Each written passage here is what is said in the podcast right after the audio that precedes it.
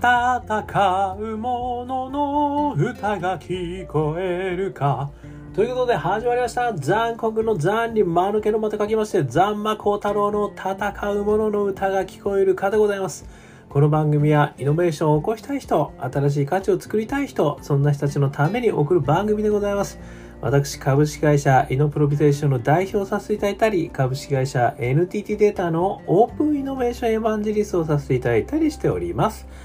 さてさて、本日はですね、2022年12月4日ということでございまして、12月もついに始まってしまいましたというところでですね、年末へ向けて熱視が走りますね、皆さん。えー、もう非常にお忙しい毎日を過ごされていると思いますけれども、えー、本日はですね、私の大好きな岡本太郎先生、えー、岡本太郎さんのですね、芸術は爆発だでおなじみでございますけれども、あの渋谷のあそこにある、えー、あの絵もね、明日への神話だったかな。すごいいいですよね。私本当大好きなんですけれども、えー、その岡本太郎さんのですね、えー、また素敵な言葉、こちら発見したので、そこからですね、イノベーターにあるべき姿なのか、まあ我々の人生に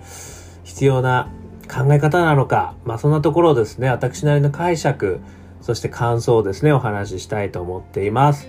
えー、こちらの本ですね、強くなる本、えー、ということですね、えー、発行が2022年えー、6月ですので、もうつい最近でございます。え、著者、岡本太郎、え、プロデュース構成、平野、焼きおみさんって言うんでしょうか？秋おみさんですかね？ごめんなさい。ちょっとよくわからないですけども、えー、発行者が笹田泰治さんですね。えー、発行所が株式会社紅葉館と。言ったところから出ている本をちょっと今読ませていただきました。その中でですね、私がもうめちゃくちゃ感動した、ちょっと響いた言葉、お話ししましょう。いきますよ。尊敬よりも感動だ。もう一回いきますね。尊敬よりも感動だ。僕が人生で大切にしたいのは尊敬よりも感動だ。もうこれだけなんですけど。これめちゃくちゃ私ですね、心に刺さりまくってしまったわけでございますね。尊敬よりも感動だ。これ岡本太郎さんらしいなっていうふうにあの思ったんですよね。で私がなぜそれをですねあの感動したかっていうところをいくつかですねちょっと私の心の中をですね紐解いてみるとまあ3つくらいあるのかなっていうふうにちょっと思ったんでそのお話しさせていただきます。ここからも私の勝手な解釈でございますね。えー、1つ目地位とか名誉とか上とか下とかじゃないものを感じたんですよね私この言葉から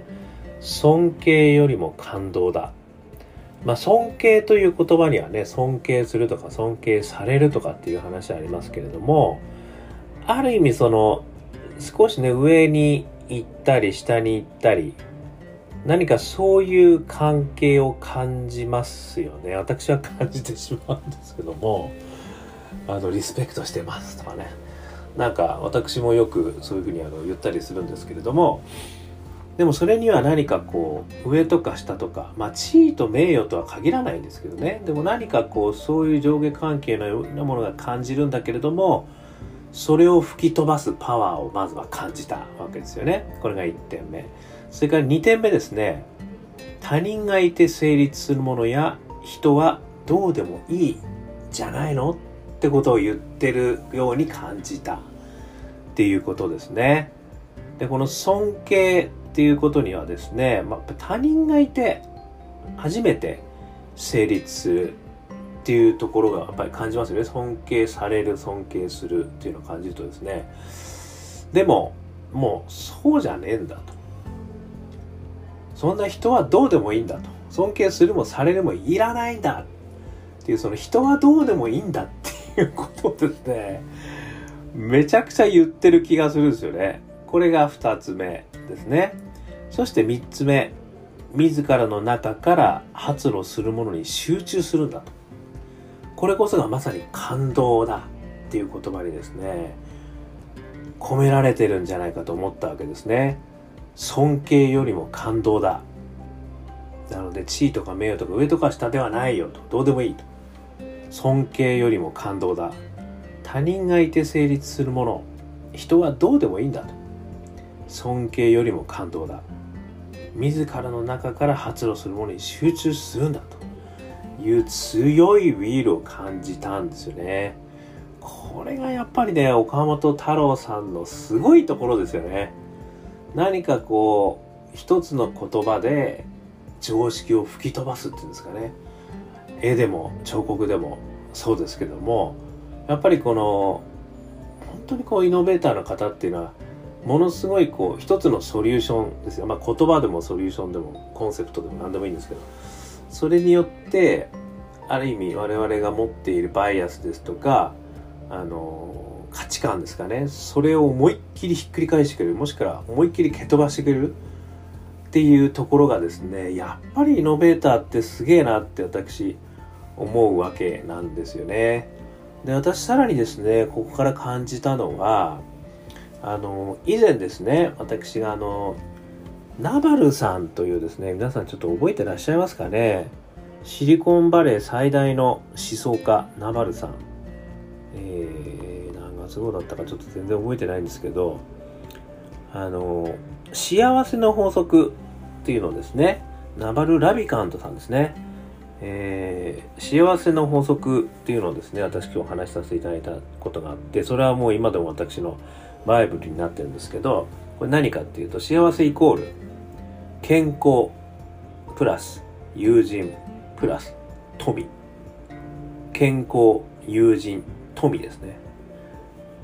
ということをですねこれ言われているんですよね。であのこれと合わせてあの脳科学者のえー、っと誰さんだっけな名前忘れちゃった。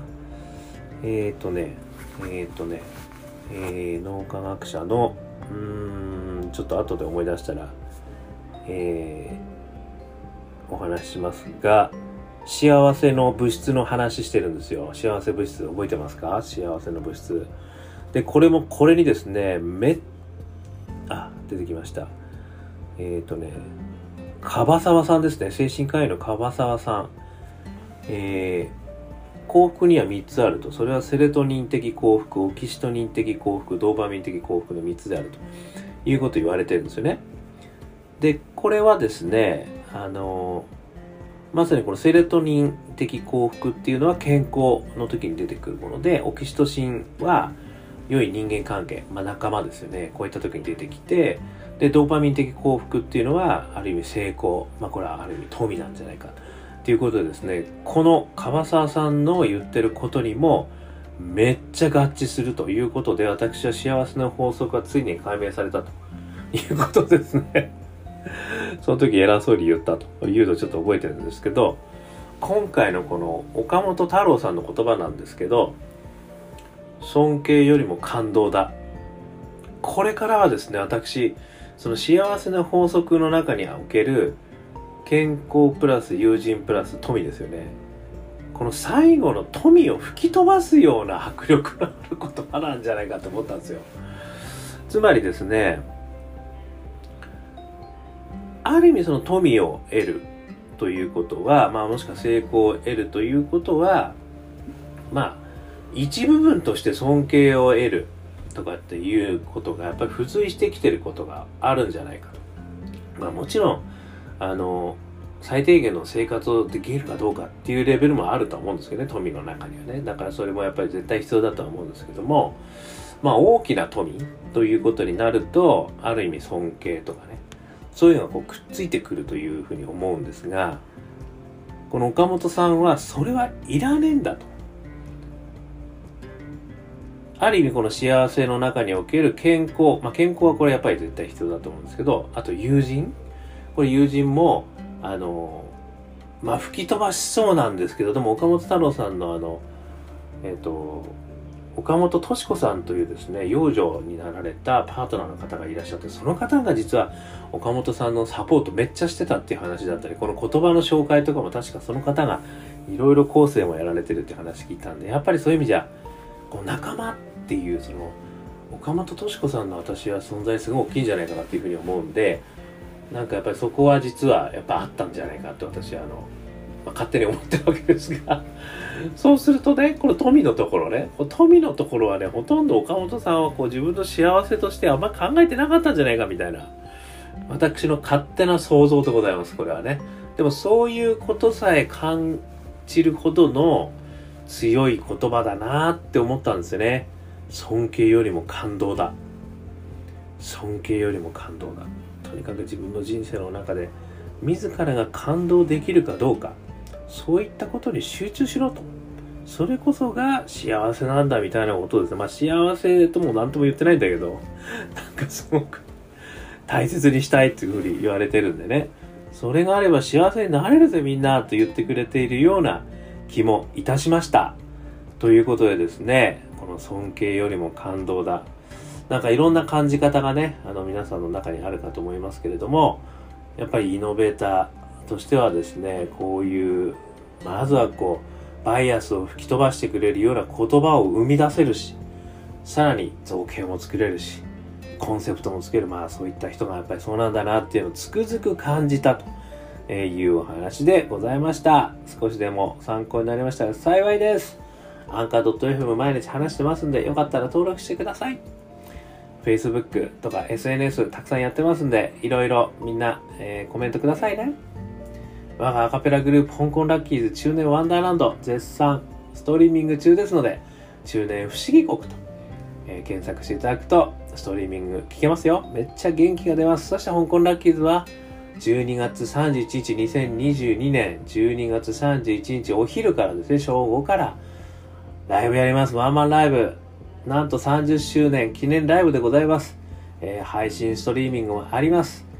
えー、生のライブはめちゃめちゃ迫力ありますよ。これだ、聞きたい方はですね、吉祥寺のロックジョイント GB、こちらの方にチケット置いてありますんで、よかったら来てください。えー、そしてですね、えー、一人からでもイノベーションできるぜということを書いた本、オープンイノベーション21の秘密。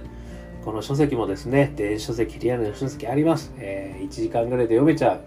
本でございますけれども、中身が濃い濃いということでございます。そして私、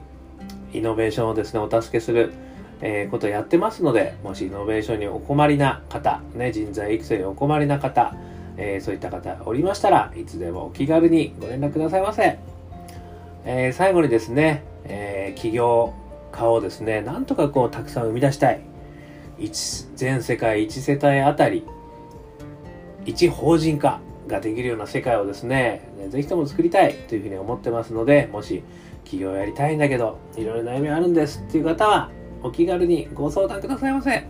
ということで、今日も聞いていただきまして、どうもありがとうございました。それでは皆様頑張りましょう。また明日